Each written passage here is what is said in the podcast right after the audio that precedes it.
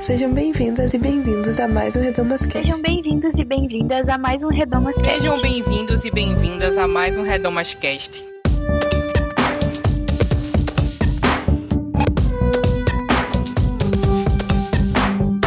Sejam bem-vindas e bem-vindos a mais um Redomas Cast, esse espaço onde discutimos assuntos relevantes para nós mulheres e para os homens também. Eu sou Bianca Ratti e nesse episódio, que encerra a segunda edição da nossa campanha do Mês da Mulher, eu e Luciana Santos conversamos com a professora Ruth Salviano para falar um pouco sobre a pesquisa dela a respeito das mulheres na história do cristianismo. Esse episódio ele faz parte da campanha do O Podcast é Delas 2018 e eu convido você que está nos ouvindo a conferir os outros episódios participantes dessa campanha procurando a hashtag O Podcast é Delas 2018 ou a hashtag Mulheres Podcasters. A gente também convida você que está nos ouvindo a conhecer o nosso site, projetoredomas.com. E lá temos textos, temos estudos bíblicos, temos outros podcasts que você pode ouvir. Além disso, nessa campanha do Mês da Mulher, nós publicamos outros diversos textos e estudos bíblicos, tanto sobre mulheres é, da Bíblia quanto mulheres da história do cristianismo. Também deixa aqui o seu comentário sobre o que você achou desse podcast e o que você tem achado também da nossa campanha desse mês. Não esquece de compartilhar esse podcast com os seus amigos na sua rede social para que mais pessoas conheçam não só o projeto Redomas, mas também o trabalho da professora Ruth Salviano, que tão gentilmente veio conversar com a gente hoje. Aproveita e segue a gente também nas nossas redes sociais, no nosso Twitter, arroba Projeto Redomas, na nossa página do Facebook, Projeto Redomas, e também no nosso Instagram, Projeto Redomas. É isso.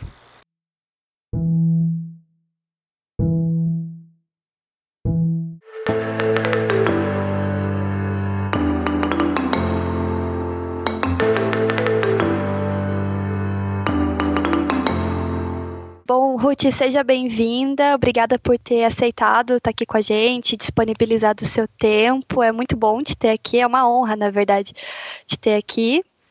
E eu queria pedir para você se apresentar assim um pouco, falar um pouco da tua formação, da, da tua história, é, para o pessoal que ainda não, que porventura não te conhece, conhecer um pouquinho mais é, de você. Bem, eu sou Ruth Salviano Almeida, nasci em um lar evangélico, sou pernambucana, uh, vim para São Paulo com apenas nove meses de idade. Então, pouco conheço do meu estado, mas amo, tenho muito orgulho de ser nordestina. Nasci lá e me cresci, estudei, trabalhei, casei, tive meus filhos em São Paulo até que eu vim para Campinas. E aqui em Campinas surgiu uma oportunidade maravilhosa que foi de lecionar em uma faculdade teológica. E nessa faculdade teológica eu pude, sempre que a gente leciona, a gente aprende muito mais do que quando estuda. Então, lecionando eu pude aprender muito mais e também pude fazer mais cursos. Eu sou licenciada em estudos sociais, aí eu fiz o bacharel em teologia com a minha especialização em educação cristã. Depois eu fiz um curso de pós-graduação em história do cristianismo, parti para o mestrado em teologia em história da igreja, que aí eu já comecei a pesquisa e o amor, a paixão pela história das mulheres, porque o meu tema na dissertação do mestrado foi exatamente sobre as mulheres, foi uma voz feminina na reforma, foi o meu primeiro livro. Então daí que eu parti para para a pesquisa desse assunto da história das mulheres no cristianismo. Na faculdade, eu fiquei quase 20 anos e eu lecionei muitas matérias. A uhum. história do cristianismo mesmo, geografia bíblica, metodologia da pesquisa, religiões, movimentos religiosos, então filosofia da religião. A gente, a faculdade pequena, um professor se ausenta, você cobre. Então foi assim um processo de muito aprendizado porque você é obrigado mesmo a estudar, a pesquisar, e eu quis uh, aprofundar, aprofundar meu estudo, aí eu parti então para o mestrado, para pós-graduação, uhum. uh, fiz o curso de inglês para me sentir mais preparada até mesmo para escrever, que aí quando uhum. eu comecei a escrever eu não parei mais, gostei. É.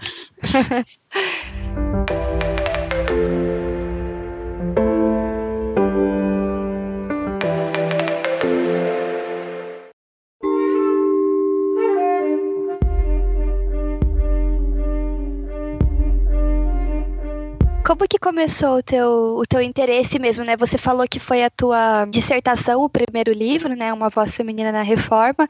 Mas, assim, você sempre teve esse interesse pela questão da história das mulheres? Sempre foi uma coisa natural para você? Ou surgiu ali na hora que você estava estudando mesmo a história do cristianismo? É, surgiu eu lecionando história do cristianismo. Uhum. Eu lecionei essa matéria algumas vezes e a gente estuda, né? Faz o curso de teologia, eu fiz estudos sociais, e a gente sempre estudando a história, estudando a história. Não sei, parece que nem se toca muito que é uma história tão masculina. São grandes reis, grandes os imperadores, os papas. Mas quando eu comecei a lecionar, e principalmente eu gosto muito do tema da reforma. Quando eu comecei a falar sobre a reforma, então uma aula sobre Lutero, outra aula sobre Calvino, eu comecei a me incomodar. Eu falei, mas não tem uma mulher aqui para representar esse movimento ou que fez alguma coisinha nesse movimento. Então, estava preparando a aula sobre Calvino e eu vi a trajetória dele quando ele sai é, fugindo lá da França. Ele realmente foge.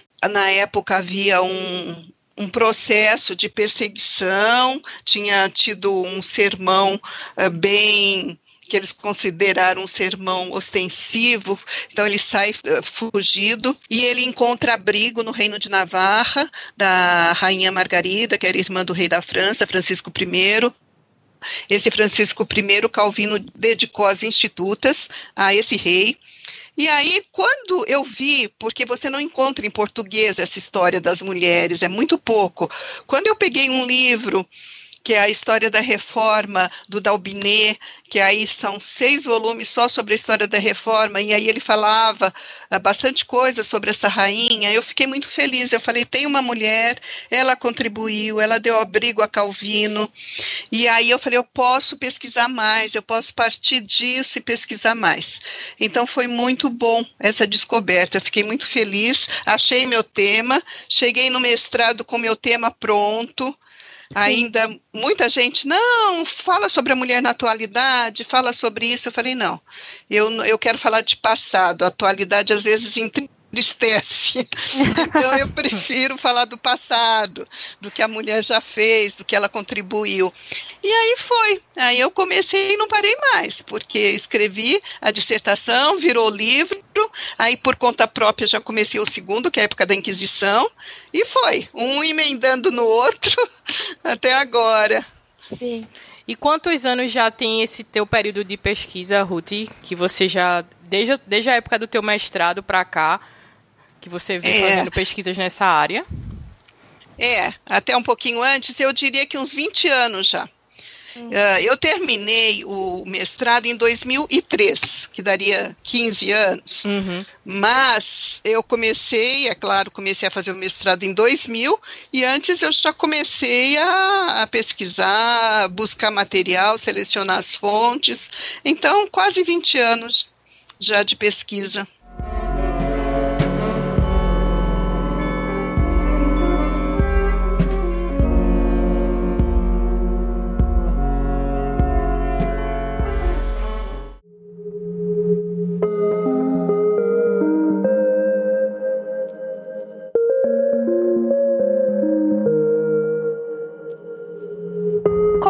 Mesmo o teu processo de pesquisa para os livros? Assim, você entra em contato com os temas através, ali você falou através da literatura, né? Você lê um livro, uhum. encontra entrou primeiro tempo, mas esse processo de pesquisa, assim, você geralmente conta histórias, a gente estava conversando aqui em off, né? Você conta histórias que não foram contadas ainda, ou que existem poucos é, materiais, materiais difíceis. Então, como que é esse processo de pesquisa? Qual que é o idioma que você acaba encontrando mais coisa? Como é que é isso, assim?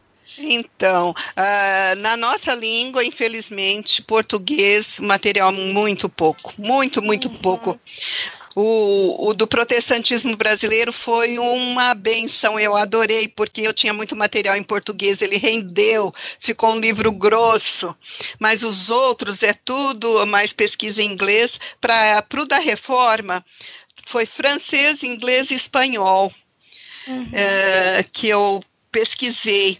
E, e, foi até, até avançando aqui que você o livro mais desafiador de ser escrito foi realmente uhum. esse primeiro, porque ainda não tinha muito domínio do inglês. Aí eu fui uhum. fa estudar, fazer um curso de inglês, comecei a traduzir. Então eu pegava o material, traduzia, às vezes uma tarde inteira traduzindo algumas páginas. Aí eu digitava para poder rabiscar, para poder pegar a parte melhor que eu achava. Mas uhum. Eh, no inglês o mundo se abre. A gente tem muitas histórias, até mesmo a história da mulher que é menor, que são menos relatos, mas a gente acha mais coisa.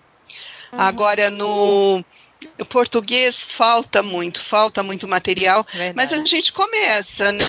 Alguém teria que é, começar, né? É. Aí começa aos pouquinhos, então selecionando esse material, vendo que a gente pode aproveitar. É um processo assim bem longo. Uh, esse primeiro livro eu comecei praticamente em 2000, 2004 eu fiz uma, uma edição por conta própria, porque até o processo de encontrar editora também é muito difícil para o escritor nacional, principalmente para a mulher.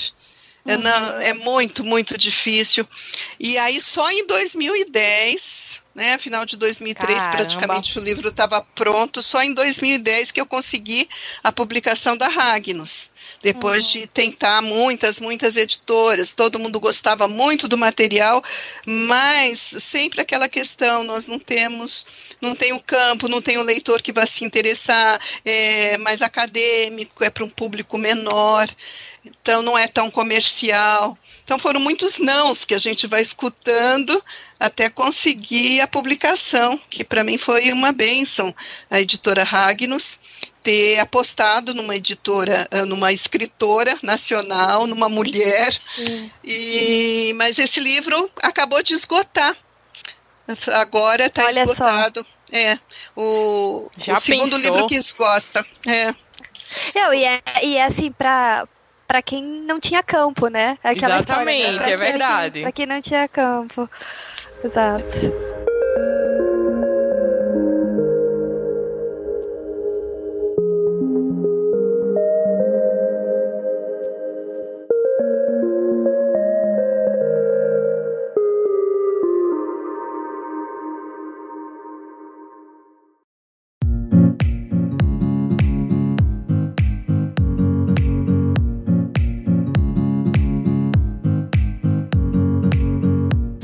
Essa é fora da pauta, mas eu vou fugir um pouquinho. Você chegou a ir lá em loco pegar os escritos originais ou foi mais pela internet mesmo? Ou o pessoal te mandou material? Como foi assim? Foi o seguinte uh, em loco mesmo eu fui e trabalhei mais a questão do Brasil que eu pude ver as pioneiras em Piracicaba e no museu é, aí eu fiz uma pesquisa mais assim. Mas esses de Europa foi, não, não, não consegui. O que eu consegui? Eu tinha, na época do meu mestrado, eu tinha um colega que foi diretor da faculdade aqui de Campinas, que eu lecionei, fazendo o mestrado dele, doutorado, lá na Inglaterra. Hum. Então eu dei, eh, já tinha uh, pesquisado os livros que me interessavam, as biografias, porque tinha muitas biografias da Margarida de Navarra. De, uhum. Então você pensa assim, puxa, uh, aqui no Brasil não tem nada. De repente, o que tem no Brasil é isso que eu escrevi no meu livro, ou alguns poucos parágrafos.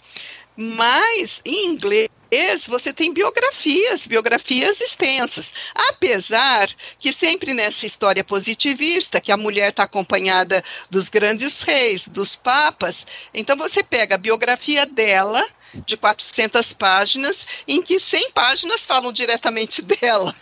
Tem isso também, né?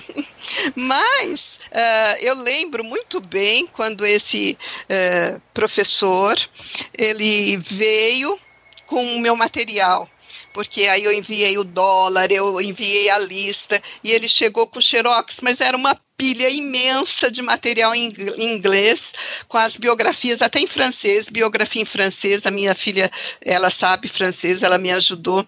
Então, quando ele chegou em casa com aquela pilha de que eu falei, gente, como eu vou demorar para ler tudo isso.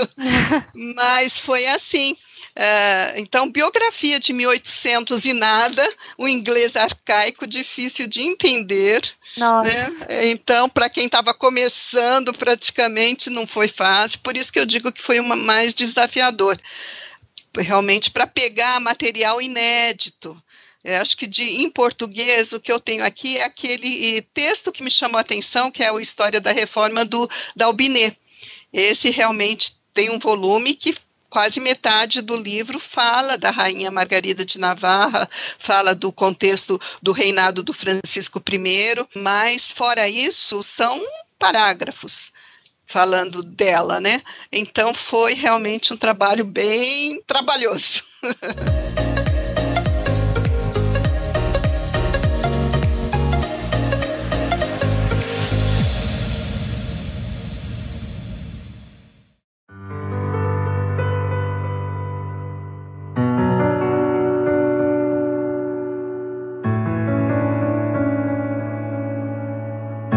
nessas histórias, assim, principalmente do, dos reformadores, é, da Inquisição, porque eu sempre acho assim que é tão difícil você encontrar mulheres é, com histórias contadas nesse período. Algumas são mais recentes, né? Então, se você é, coloca, assim, tipo, vai procurar sobre mulheres na história do, do cristianismo, você até encontra é, mais, mais recentes, né, é, sobre isso. Agora, ah, os grandes nomes né, do, do, do, cristianismo são nomes de homens. E, e assim, a gente até sabe a resposta, mas a gente queria que você falasse um pouco sobre isso. É. Então, assim, na verdade é uma pergunta dupla, né? Por que, que a gente não ouve falar dessas é. mulheres e por que, que existiram menos mulheres é, nesse, nesse papel, assim, né? Nesse período? Então, uh, esse, essa foi a minha questão porque sempre quando você pensa num tema de dissertação, parte de um problema, que você quer uma resposta. E aí a, a, minha pergunta era essa: por que não se fala da mulher na história do cristianismo? É, duas razões. Elas não tinham capacidade, elas não fizeram nada, elas não exerceram influência nenhuma, ou não era relevante falar sobre elas. Aí eu chego à conclusão que não era relevante falar sobre elas, porque a história positivista ela falava dos grandes reis, dos papas, dos imperadores, e as mulheres, quando se falava das mulheres, eram associadas a esses grandes personagens da história. Então não era relevante falar da mulher, a mulher era discriminada, tinha o papel dela, a esfera dela, e não envolvia a esfera pública da literatura, nada disso. Então é, é realmente muito pouco citada, mas uma coisa linda que eu descubro a cada livro que eu escrevo, que ela sempre atuou sendo falada, escrevendo, contando a história, sem contar, ela sempre atuou, ela sempre exerceu influência, ela sempre evangelizou, buscou falar da fé dela do modo que ela podia, que ela conseguia, mas ela não ficou de braços cruzados. Então é muito gratificante você descobrir isso, né? Que desde o começo as mulheres, essa, esse último livro meu, eu vou falar das mulheres no início do cristianismo, que foi até uma época interessante. Elas eram valorizadas, tinha as diaconisas, uh, te, teve aquele grupo de mulheres que ajudou na tradução da Vulgata, ajudou Jerônimo. Então, elas foram, elas tiveram um papel de maior destaque, porque a maioria dos cristãos na época eram mulheres, mulheres e crianças. E, e aí elas ocupam espaços apesar de não ser de liderança, mas elas trabalham bastante, elas dão uma contribuição muito bonita no início do cristianismo. Aí depois a coisa pega outro rumo. Uhum. Sim, infelizmente.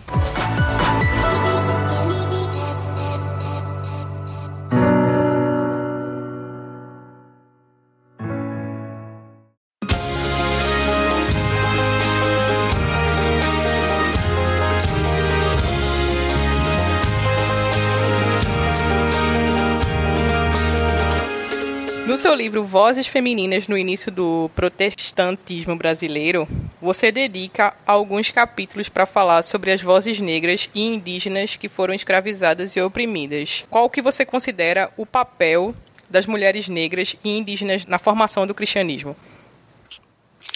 Então, eu vou dizer para vocês que eu não pesquisei a fundo a questão da mulher uh, no cristianismo, no protestantismo da mulher eh, negra, da mulher indígena.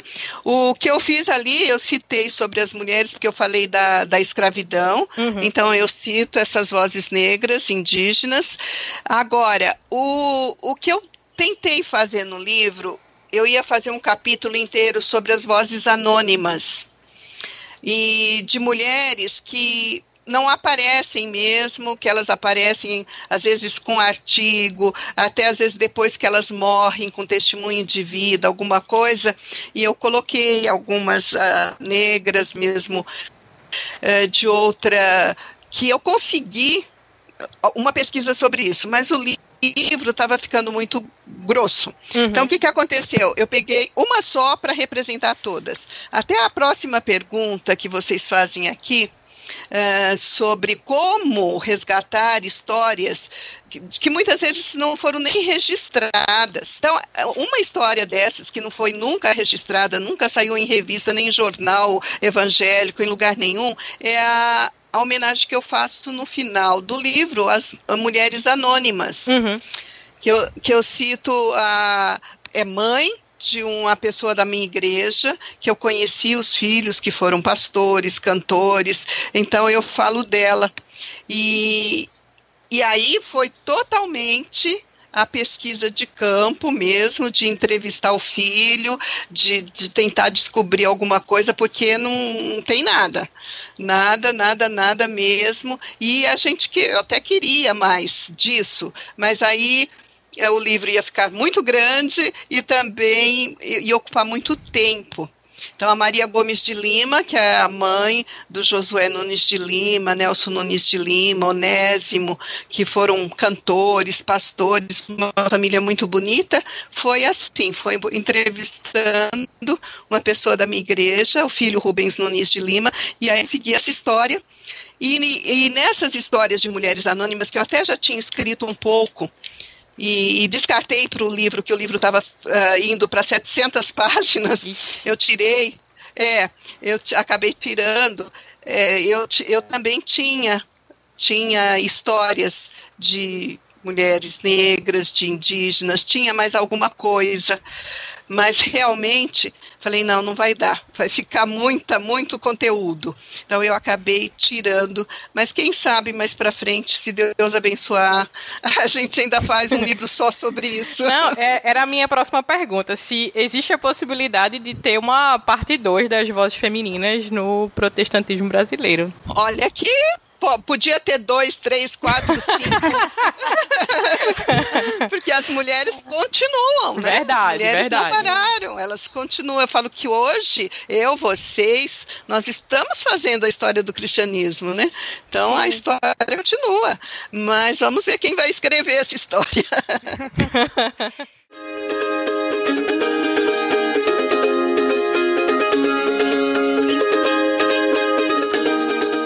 essa questão é muito interessante, né? Porque a gente fala, ah, Ah, são mulheres brancas, é uma história de mulheres brancas. Mas contar essa história já é muito complexo.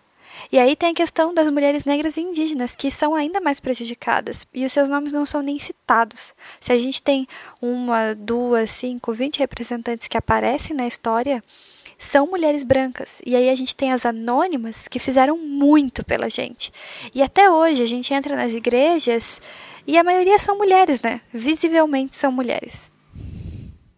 No meu livro do último publicado, uh, Vozes Femininas no Início do Cristianismo, eu falo das vozes inominadas, que até uh, o tradutor do livro do, uh, do Eusébio, sobre a história do cristianismo, o tradutor desse livro, ele escreveu vozes inomináveis.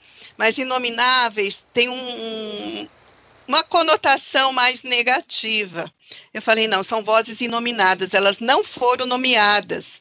Então é tão interessante porque ele põe assim aquela mulher de Roma, algumas mulheres, e às vezes a gente vê essa linguagem na Bíblia, né? A sogra de Pedro, a filha do centurião. Então não não havia essa nominação das mulheres mesmo. Mesmo no Império Romano, a mulher ela recebia o nome da família. Então, a filha do Marco, Marco Túlio era Túlia. E se nascesse outra irmã, era Túlia segunda. Ou a Túlia mais nova, a Túlia mais velha.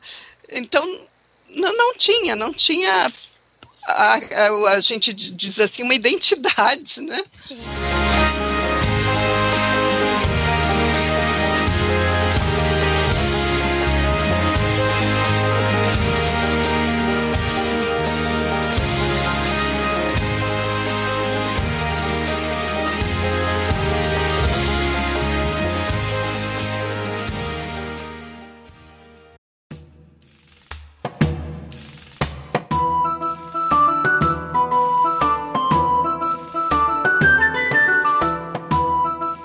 Então, Ruth, a gente pode perceber durante toda a história do cristianismo, desde a reforma protestante, na igreja primitiva e, e até na igreja atual, que a gente tem várias mulheres sendo capacitadas por Deus nos mais diversos campos e das mais diversas formas. Quais que você acha que são as barreiras que essas mulheres encontram, me incluo nela também, para exercer plenamente as funções para as quais Deus tem nos capacitado. E quais são os principais prejuízos que a gente sofre em relação a isso? E a própria igreja, né? É, a própria igreja sofre exatamente, com esses prejuízos. Exatamente. Eu tenho uma frase que toda entrevista eu cito, e eu vou citar de novo que quando as mulheres não exercem seus dons espirituais, a igreja tem um prejuízo. E isso só a eternidade poderá aquilatar. Essa perda para o reino de Deus só pode ser aquilatado na eternidade. Uh, realmente as mulheres foram caladas durante a história, foram discriminadas, continuam, continuam sendo. Então são muitas barreiras. Uh, até hoje a gente encontra barreira, muitas igrejas não aceitam o ministério feminino, como se Deus não nos capacitasse. E, e eu sempre digo, é outra frase que eu uso muito, se é Deus quem capacita, eu uso até meio uma paráfrase do que Pedro, né, aquela visão de Pedro, não considere é, impuro o que Deus purificou. Então, eu uso essa paráfrase dizendo: não considere incapacitado a quem Deus capacitou. Porque nós somos capacitados por Deus. Homens, mulheres, crianças, jovens, todos somos capacitados por Deus. Então, nós não podemos considerar incapacitados se é Deus que dá o dom espiritual. Sim. E esse dom espiritual é dado independente do, do, da idade, do sexo, da, uh, da escolaridade, da cultura, Deus dá os dons, ele dá os dons, ele capacita. E as mulheres têm encontrado barreiras, sim, para exercer plenamente essa função. Porque muitas vezes a mulher, se ela tem um dom na área de música, às vezes ela tem algum espaço, como professora de crianças, tem algum espaço, mas se ela tem o dom de pregação, se ela tem o dom para lecionar uh, mais adultos, ou é, já começa a ser visto de uma outra forma. Então é uma luta, uma luta constante, mas o que eu acho lindo, eu, eu, eu tenho muito orgulho de ser mulher, eu louvo a Deus por isso porque eu percebo que as mulheres, vamos dizer assim, não estão nem aí. Não estão nem aí para isso. Elas vão trabalhando, elas vão fazendo, independente da permissão humana. Elas procuram agradar a Deus. Então, isso é bonito e também a mulher não fica com uh, politicagem, com aquilo que é um termo talvez não muito bonito, mas com rabo preso. Com, por quê? Porque ela faz simplesmente para servir a Deus, sem querer cargo, sem querer fama, sem querer honra, sem querer poder. Uma frase que eu repito, repito e repito, que o poder não é humano, né? o poder é divino. E, e, o versículo de Pedro, eu acho também muito forte, quando ele diz que uh, Deus uh, concede ao ministro não o poder, ele não, não está ali pastoreando como tendo poder sobre o rebanho, mas servindo de exemplo. É o serviço, é o modelo, não é o poder, né? Então isso para mim diz tudo.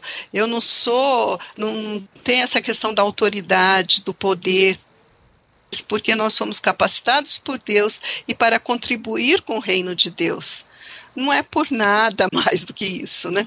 Então é muito importante refletirmos sobre isso. O poder pertence somente a Deus, o homem não tem poder nenhum. E muitas vezes, quando a gente vê não, não se querer permitir ou não se aceitar um dom espiritual ou de uma mulher, ou de, de um jovem, ou de quem quer que seja, é, tem que se pensar nisso, que é Deus quem capacita, né? que o, Sim. não existe esse essa conotação de, de poder, mas de serviço. É para servir ao reino de Deus, não é para governo, não é para. Muitas vezes fala como que o marido vai ser submisso a uma mulher. A Bíblia diz que nós temos que ser submissos uns aos outros.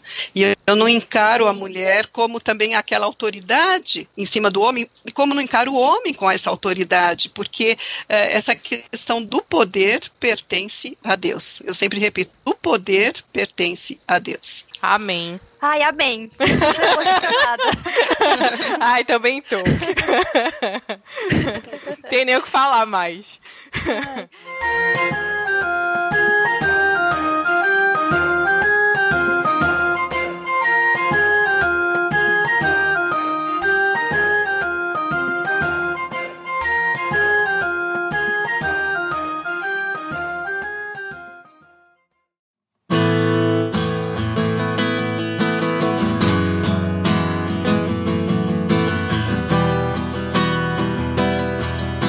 Bom, para encerrar o nosso papo, eu queria que você, Ruth, contasse um pouco pra gente sobre os livros, né? A gente falou tanto aqui sobre os livros e ficou comentando deles. Então, se você puder fazer um pequeno resumo para quem ficou interessado também, instigar a curiosidade do pessoal para ir procurar os livros. A gente vai deixar também os links para onde pode comprar os livros e assim todo mundo pode ter acesso.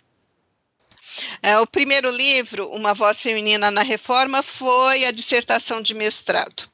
O tema, eu sou apaixonada pela reforma, a reforma fez 500 anos, e eu vou dizer para vocês que eu sou pioneira, porque esse livro foi publicado em 2004, teve a edição da editora Ragnos em 2010, e em 2017 que comemoramos os 500 anos e que apareceram mais livros sobre mulheres.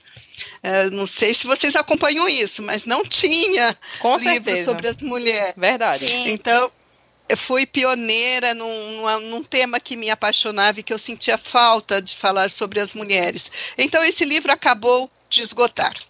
Ele está indisponível na, na editora, mas eu acho que ainda se encontra em estante virtual, em algumas livrarias ainda deve se encontrar.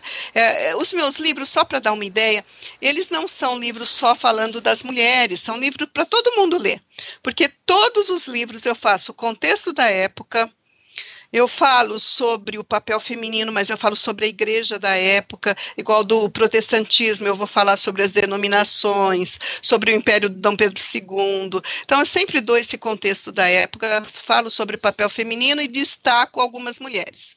Depois eu escrevi Uma Voz Feminina Calada pela Inquisição, que eu apresento as beguinas, mulheres que os maridos partiam para as cruzadas e elas ficavam cuidando do rebanho sem pastor, dos leprosos, da prostitutas, de pobres, necessitados. Então, elas cuidavam desse povo e ensinavam a palavra de Deus na língua do povo. E essa voz que é calada pela Inquisição, ela paga o preço, ela é queimada na fogueira, porque ela ousa escrever, ousa falar, ousa pregar na língua vernácula, que era o francês. Ela não podia, ela só podia falar em latim, só que o povo não entendia o latim. Então, uhum. que não havia mensagem. Vozes Femininas no início do protestantismo brasileiro, esse esgotou primeiro, ele ganhou o prêmio Areté na em História da, da Igreja, ele ganha o prêmio em 2015, e nesse eu falo, é um livro mais grosso, que em português a pesquisa foi maior, eu dou muitas. É engraçado, quem já conhece meus livros, eu falo, às vezes eu trago uma receita da época, eu falo da moda. Então eu procuro aquela história da mulher que escreve diferente. Eu procuro detalhes que não se acha tão facilmente em livros simplesmente de história.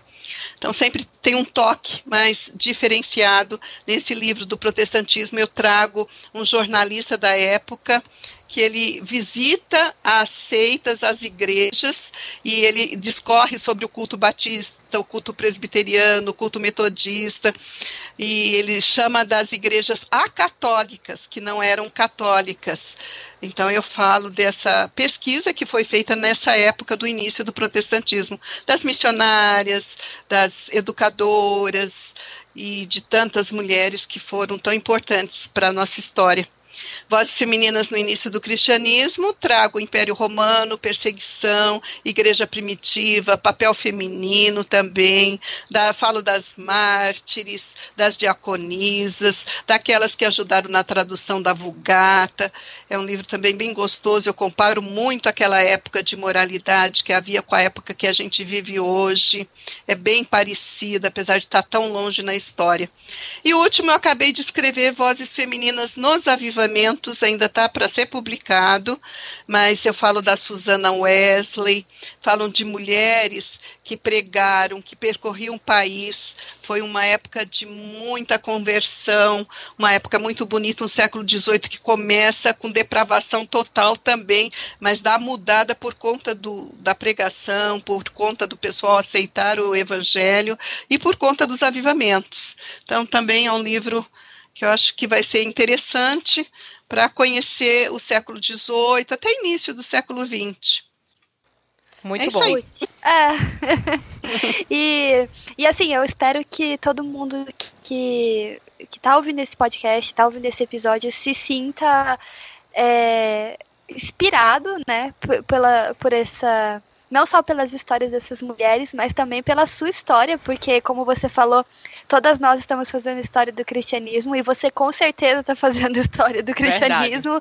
E, e assim, que que o sentimento também que eu tenho hoje é de me sentir muito representada, assim, por ter alguém que pensou na gente, né? Ter alguém que pensou em contar essas histórias e a gente sabe a importância de ouvir as histórias e de estar nas histórias, porque a gente se sente capacitado, né, de, de continuar fazendo parte disso, né? É. E saber que, que Deus tá, Deus tem agido, né, através, através de nós. Sem Como você dúvida. falou, mesmo mesmo sem o nome, né? Mesmo sem é. o título. É, aquela mulher de Roma, algumas mulheres por aí, mas não importa nome, não importa cargo, importa é a contribuição para o reino de Deus, porque é um trabalho que vai dar fruto eternamente. Amém. Sim. Amém.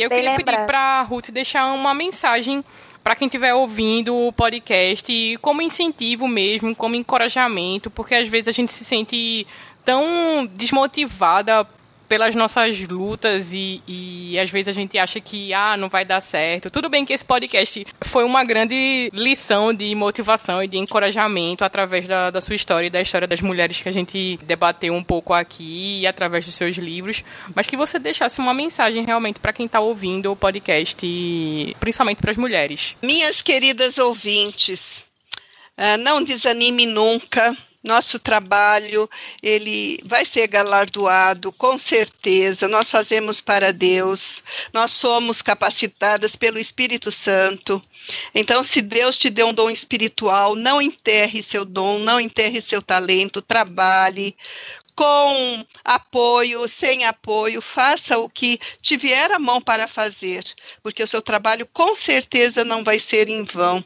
E é o que eu falo, não podemos dimensionar, mas a eternidade vai dimensionar isto. Esses frutos vão para a vida eterna. Então não pare de fazer a obra de Deus. Continuem firmes nesse trabalho que é tão gratificante, porque é, é um trabalho espiritual, é o que nós temos de bem mais precioso aqui na Terra. Amém. Amém. Amém. Muito obrigada, de verdade.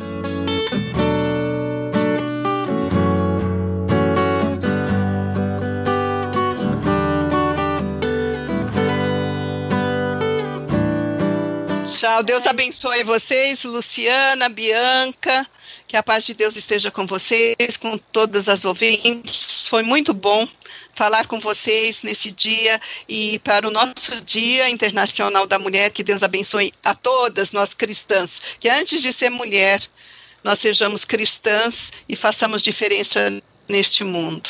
Amém. Amém. Muito obrigada para todo mundo que ouviu até aqui e até o próximo episódio. Valeu. Programa. Beijos. Beijo. Beijo. Tchau, tchau.